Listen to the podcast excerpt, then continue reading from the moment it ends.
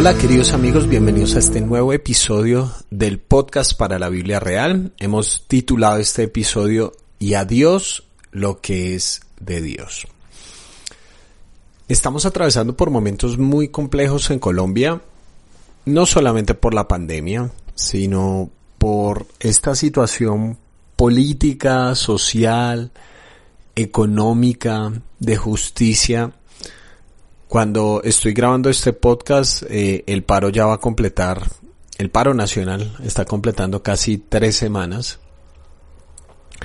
Y obviamente ha habido bloqueos, ha habido mucha muerte en tantos sentidos. Ha habido vandalismo, ha habido asesinatos por parte de agentes del Estado a personas inocentes.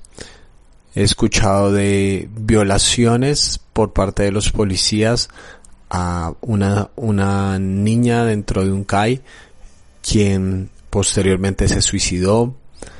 También escuché que unos em, vándalos manifestantes em, encerraron a una policía también en un CAI y abusaron de ella sexualmente. La maldad no tiene lados políticos, la maldad es maldad independientemente de quien venga. Es muy fácil para nosotros generalizar. Nos encontramos en un momento donde las polarizaciones nos llevan a las generalizaciones. Porque así desestimamos, por ejemplo, una marcha diciendo, ah, esos son vándalos que no tienen nada que hacer. Y no escuchamos las preguntas que están por detrás de. No escuchamos las personas que están sufriendo y no escuchamos los reclamos que esas personas están haciendo. De la misma manera, si estamos en el otro lado, entonces decimos todos los tombos son los asesinos.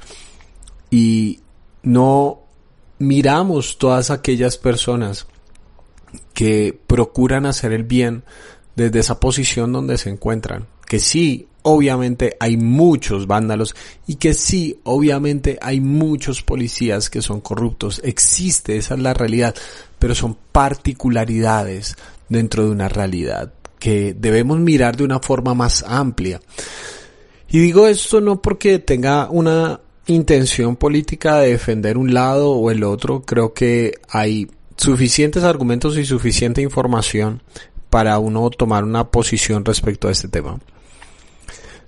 Lo digo es por la preocupación que tengo cuando veo en las redes sociales que es muy fácil en momentos como estos empezar a citar versículos de aquí para allá, ¿no es cierto? Entonces, si yo estoy a favor de, cito ciertos versículos, si estoy en contra de, cito ciertos otros versículos.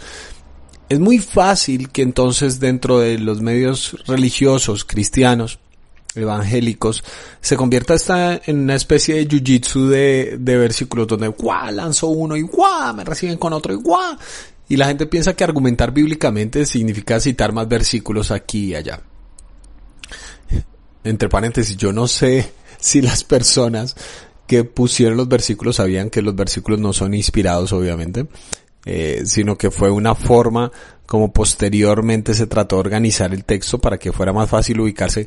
Yo no sé si, el, si ellos pensaron en el daño tan grande que iban a hacer eh, a largo plazo, porque empezamos a hacer cenar el texto bíblico y citar versículos aquí y allá sin ni siquiera pensar en la profundidad de eso. En estos días en mis redes sociales eh, uno de los textos que más se ha citado es eh, de una partecita que está en el libro de Daniel que dice Dios pone y quita reyes. Es muy interesante que eh, está en Daniel capítulo 2, cuando en, ese momento el rey era Nabucodonosor y Nabucodonosor tiene un sueño que tiene que ver con la temporalidad de su reino. Como que la gente cuando lo cita dice, ah bueno, pues quien está mandando es porque Dios así quiso, entonces no, no pelee con Dios. Pero es muy interesante que parece que olvidan que al lado de cada rey había un profeta y ese profeta le decía las cosas cuando estaban bien y cuando estaban mal. Que un rey haya sido puesto por Dios no quiere decir que ese rey es Dios. Ese rey también es susceptible de ser cuestionado, interpelado, exhortado y en ocasiones, como incluso el mismo libro de Daniel, condenado y sacado de su imperio por causa de su ego y de su orgullo. Entonces he visto como muchas veces se citan versículos aquí y allá, se citan frases e ideas, simplemente para respaldar un punto de vista y aparentar que se es más santo, ¿no? Porque tengo un versículo que respalda mi posición. Y uno de los conceptos que más ha salido a la luz en medio de estas situaciones políticas que nos encontramos es ese concepto que está en la boca de Jesús de dar al César lo que es del César y a Dios lo que es de Dios. La gente está diciendo como, bueno, lo que normalmente se interpreta eso es, bueno, Jesús estuvo a favor del César, Jesús estuvo a favor del Imperio Romano, Jesús estuvo a favor de una organización estatal del Estado y lo dividió. O sea, deberíamos no preocuparnos por eso, sino darle a Dios lo que es de Dios. Eh, Jesús estuvo de acuerdo, respetó las normas del Estado y todas esas cuestiones. Como que esa frase significa que Jesús, eh, cuando le hicieron una pregunta de si se debía dar impuestos, Jesús dijo, bueno, sí, y ya. Pero creo que el problema cuando uno lee el texto es mucho más amplio y por lo tanto a veces limitamos mucho lo que significa ese texto. Entonces, quisiera simplemente rememorar de qué se trata para darnos cuenta que tiene una implicación muchísimo más grande que sencillamente eh, aceptar ciegamente los poderes estatales y ya. Creo que hay una reflexión de vida mucho más profunda. La escena en cuestión está en Mateo capítulo 22 versículos 15 en adelante donde dice entonces salieron los fariseos y tramaron cómo tenderle a Jesús una trampa con sus mismas palabras. Enviaron algunos de sus discípulos junto con los herodianos, los cuales le dijeron, Maestro, sabemos que eres un hombre íntegro y que enseñas el camino de Dios de acuerdo con la verdad. No te dejas influir por nadie porque no te fijas en las apariencias. Danos tu opinión. ¿Está permitido pagar impuestos al César o no? Conociendo sus malas intenciones, Jesús replicó, hipócritas, ¿por qué me tienden trampas? Muéstrenme la moneda para el impuesto. Y se la enseñaron. ¿De quién son esta imagen y esta inscripción? Les preguntó. Del César. Respondieron. Entonces, denle a César lo que es del César y a Dios lo que es de Dios.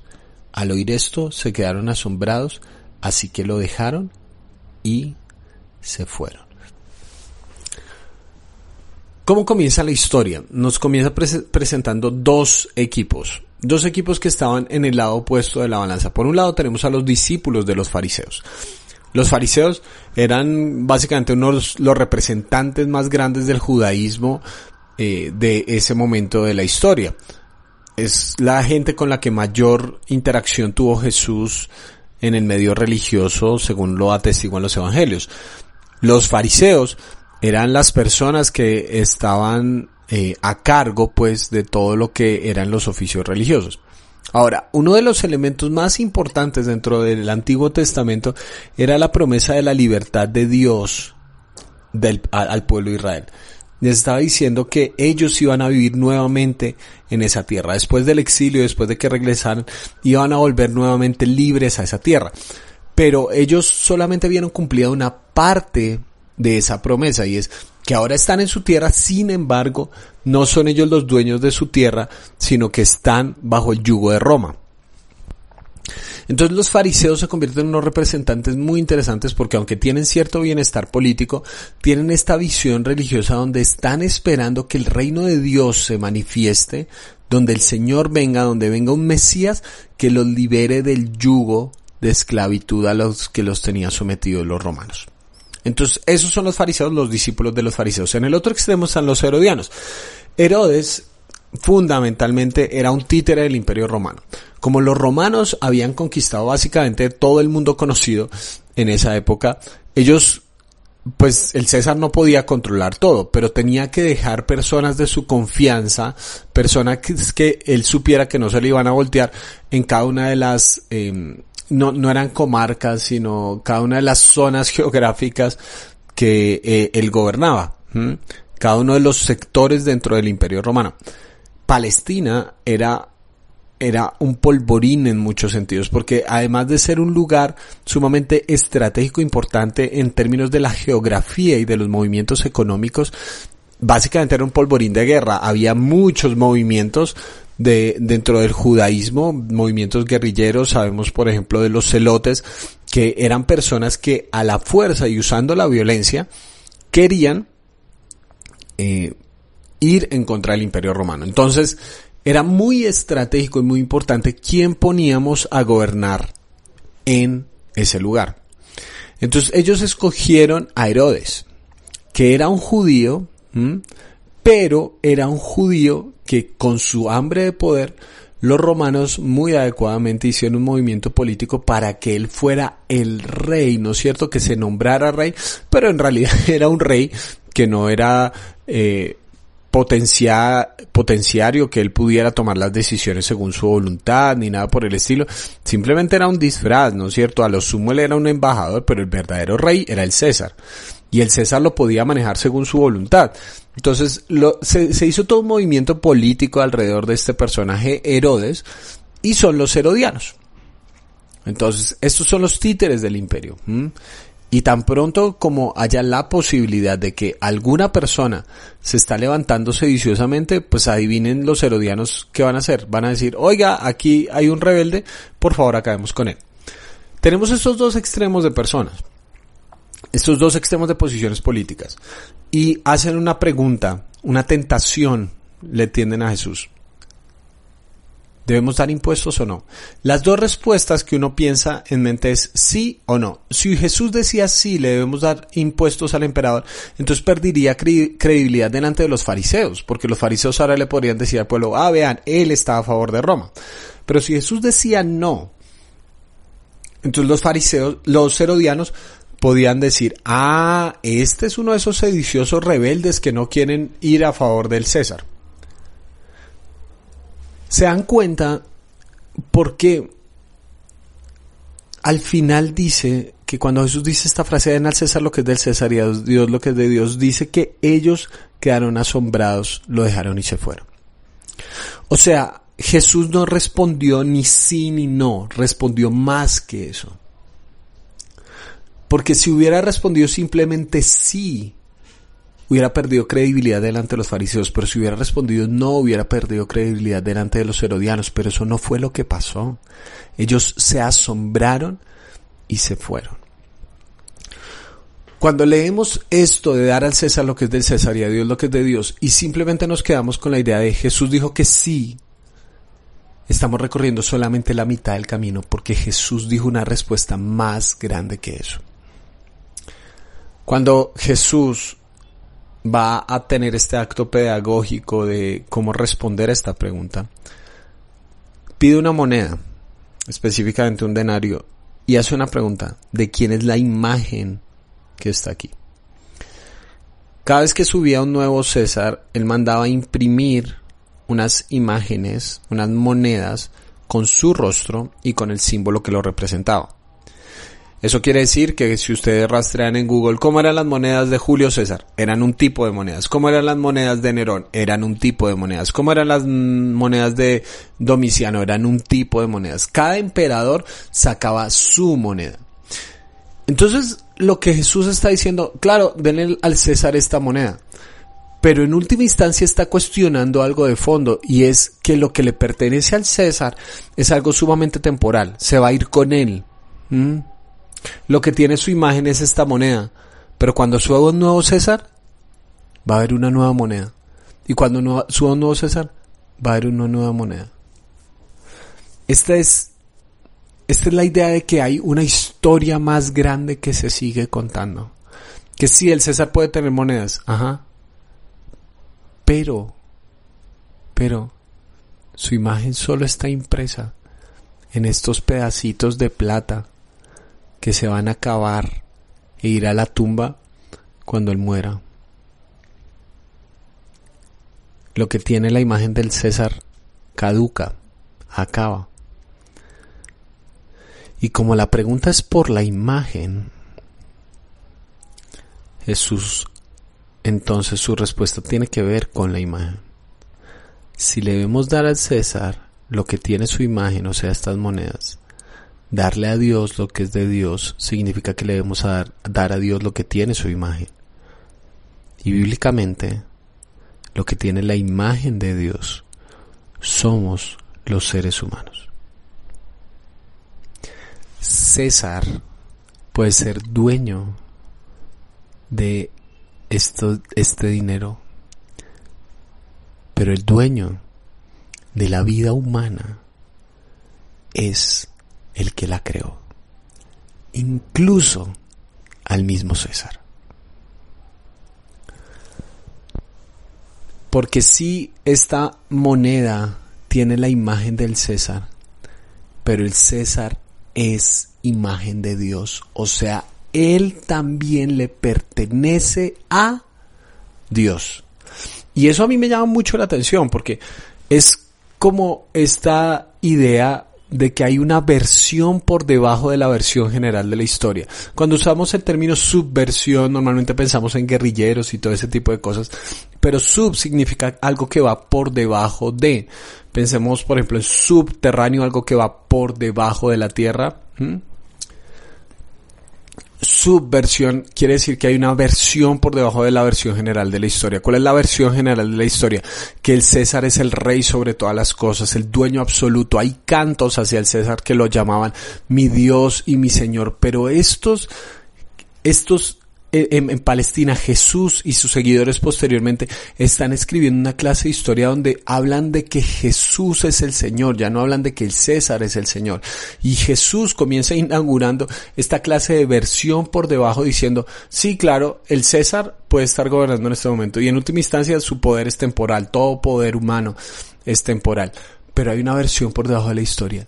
El dueño verdadero de toda imagen, de toda imagen, creada a la imagen de Dios, es decir, de todo ser humano, el verdadero dueño no es el César, es Dios. Por eso esto